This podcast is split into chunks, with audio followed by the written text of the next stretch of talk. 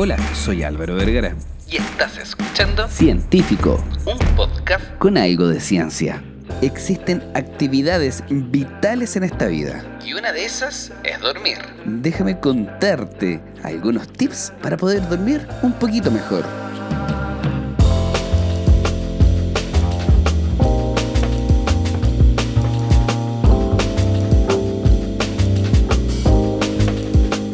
Dormir es una de las cosas más importantes de la vida. Va a permitir a tu cuerpo poder recuperarse e incluso como lo han visto algunos estudios, al momento en que nos vamos a dormir y nos apagamos por completo, nuestro cerebro es capaz de hacer una especie de limpieza, una limpieza metabólica. Este proceso metabólico vital va a ayudar a sacar o limpiar algunas proteínas, por así decirlo, tóxicas en el cerebro. Durante el sueño REM, el cerebro, mientras está dormido, está muy ocupado conciliando algunos recuerdos a corto plazo en recuerdos a largo plazo. Exactamente como lo acabas de escuchar, mientras más horas REM acumules, va a existir un mejor proceso de memorización. E incluso estos pequeños recuerdos a corto plazo se van a lograr guardar de mejor forma. Convirtiéndose mágicamente en recuerdos a largo plazo. Como era de esperar, la falta de sueño es algo sumamente complicado de trabajar y afecta a cientos de partes de nuestro cuerpo. Se ha demostrado que aumenta la inflamación general, perjudica el enfoque y la concentración y además de eso afecta la pérdida de grasa. Y si aunque no lo creas, también podría afectar la señalización de insulina y la producción de testosterona. Y en conjunto todo esto nos puede causar fuertes problemas cardiovasculares. Algunas investigaciones han visto recientemente que el mal dormir Se ha asociado con una mayor probabilidad de hidratación inadecuada. Además de eso, dormir lo suficiente, dormir lo suficiente en calidad, en tiempo, son cosas completamente diferentes. Ya que llegar a este momento de la onda REM tan preciada y tan compleja pareciera ser algo sumamente fundamental. Por eso la calidad del sueño se mide en horas por una variable y en profundidad por el otro. ya que dormir bien puede ayudar a mejorar mental, física y sexualmente. Y ciertamente puede hacer mucho más feliz tu día a día, mejorando algunos neuroreceptores y la recaptación de algunos elementos en tu cerebro, que los vamos a medir como felicidad pura durante el día a día. Déjame contarte algunos tips para poder dormir un poquito mejor.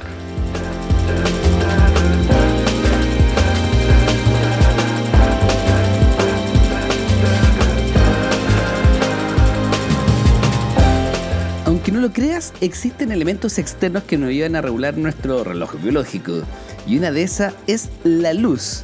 Exactamente esos fotones que viajan por el espacio, que llegan a nuestros conos y bastones, generan diferentes tipos de estímulos. Y aunque no lo crean, especialmente a través de la melatonina, una hormona que indica a tu cuerpo que es hora de ir a dormir. La luz azul que es producida por el sol, pero también por algunas pantallas de televisor, computadores y teléfonos, interrumpen la producción de melatonina. Parece que esas noches revisando Instagram se tienen que acabar. De hecho, un pequeño estudio clínico sometió a dos grupos de personas a diferentes tipos de manejo de smartphone. Unos que tenían una mayor luz azul y otros que tenían una menor luz azul. Pareciera ser que los que tenían luz azul efectivamente afectaron el dormir.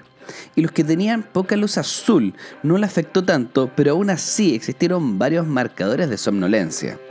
Entonces, si tienes que usar un dispositivo electrónico antes de acostarte, considera instalar algún programa que reduzca gradualmente la luz azul de la pantalla. De hecho, aunque no lo creas, el Night Shift de iPhone y Mac, entre otros programas de Android, están enfocados que dependiendo la hora y la luz del día, puedan ir disminuyendo esto con el fin de no afectar tu buen dormir. Y de hecho esto no afecta solamente el dormir, sino mientras estás durmiendo. Algunos estudios han visto que la contaminación lumínica puede afectar el dormir, ya que dependiendo del tipo de haz de luz, podría traspasar y generar un pequeño estímulo a través del párpado llegando al ojo, afectando bastante. En este sentido, buscar algunas cortinas blackout o ponerte algo sobre los ojos pareciera ser una muy buena opción, ya que la luz nos afecta antes, durante y después. Incluso levantarnos temprano en la mañana con la presencia de sol nos va a ayudar a estar mucho más activos. Del mismo modo que la luz, el sonido fuerte o diferentes tipos de sonido pueden afectar la calidad del sueño. De hecho, algunos estudios han tratado de resumir algunos procesos de alerta.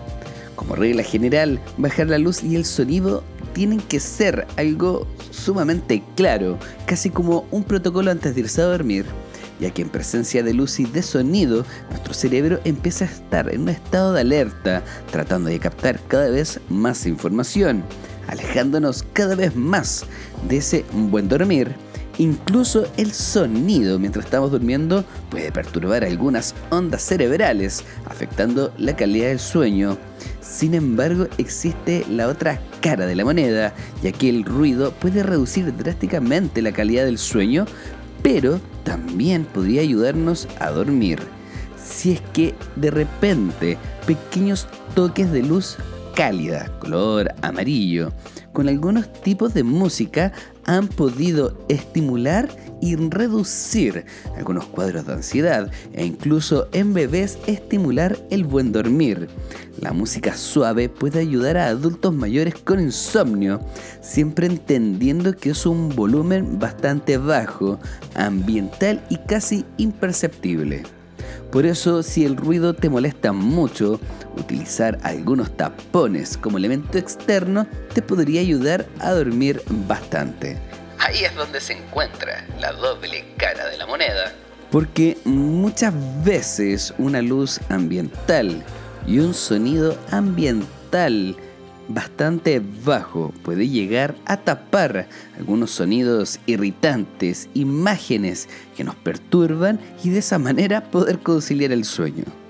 La luz y el sonido son parte de los primeros marcadores externos ambientales que nos van a mantener en alerta, pero esos no son todos. Aún quedan bastantes cosas que tenemos que controlar y modificar. Y aquí algo que a mí por lo menos me toca fuertemente ya que el calor afecta de una manera sumamente difícil y compleja, la temperatura corporal central elevada se ha asociado con el insomnio. Por lo tanto, si tu habitación es demasiado cálida o calurosa, o lo suficientemente cálida para elevar la temperatura corporal central, es posible que tengas problemas para conciliar el sueño y es probable que experimentes una disminución en la calidad de tu sueño. Pero eso no es todo con la temperatura. Ya que la reducción de la temperatura central está asociada con reducciones en la latencia del sueño. Por lo tanto, si tu habitación es fresca, lo suficientemente fría como para bajar un poquito la temperatura corporal central, pero no tanto para que te incomode, puedes quedarte dormido mucho más rápido y entrar antes en las etapas profundas del sueño. De hecho, yo tengo waterlados, que son wateros congelados. Por eso, ojo piojo, ya que el calor ambiental puede retrasar el inicio del sueño y reducir la calidad de este. Por el contrario, una habitación confortablemente fresca o fría puede reducir el tiempo en que te toma quedarte dormido y entrar en etapas más profundas del sueño.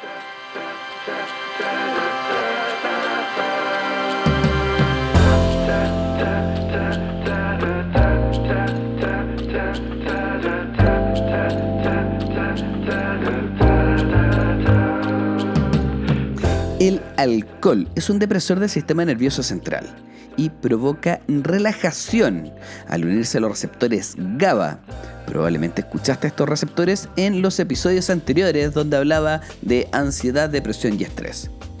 En pocas palabras, el alcohol va a ayudar a relajarte y puedes pensar que va a ayudar a dormir mejor. Y probablemente estando en un estado etílico medio elevado, has caído lona dormido y has sentido que podías dormir mucho mejor.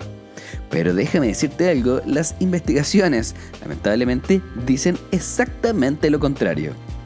Al principio el alcohol puede ayudar a conciliar el sueño, pero este efecto desaparece después de unos días y si sigues bebiendo cerca de la hora de acostarte y desde el principio va a afectar la calidad del sueño.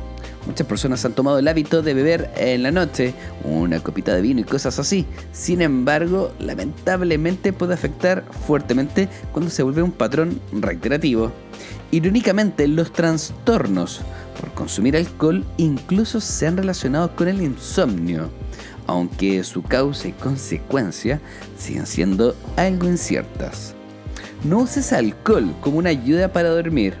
Podría ayudar a relajarte, pero afectará la calidad del sueño.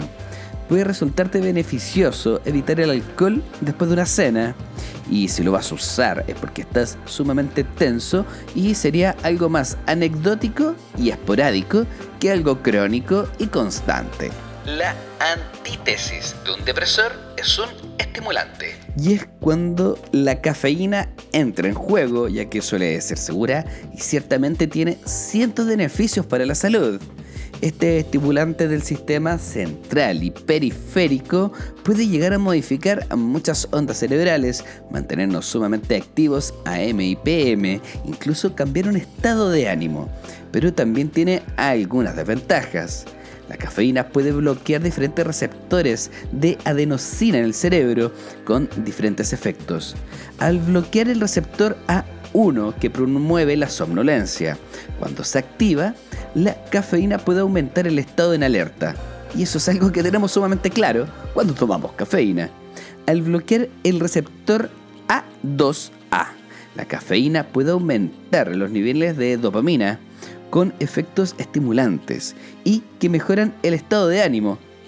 El receptor A1 no parece desensibilizarse, lo que puede ser la razón por la cual la cafeína no pierde su efecto al despertarte.